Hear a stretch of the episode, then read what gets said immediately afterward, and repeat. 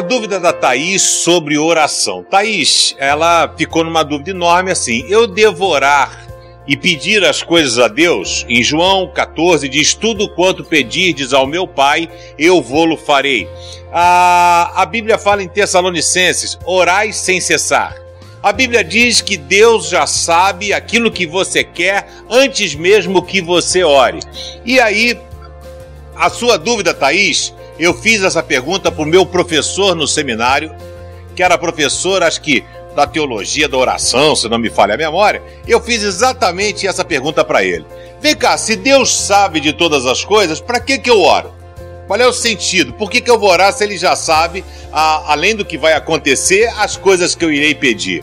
E aí o professor, com muita sabedoria, me disse que a oração não muda o coração de Deus, mas a oração muda o teu coração para que você possa entender e compreender o agir de Deus.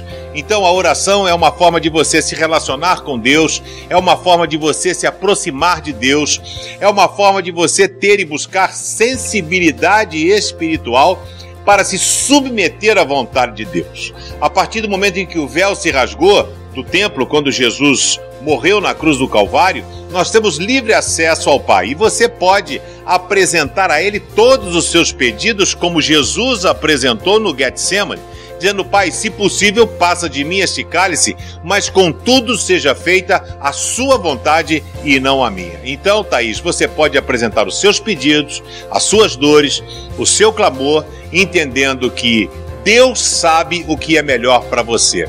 Quanto mais você orar, mais de Deus você vai conhecer, mais sensível à vontade dele você ficará. Orai sem cessar.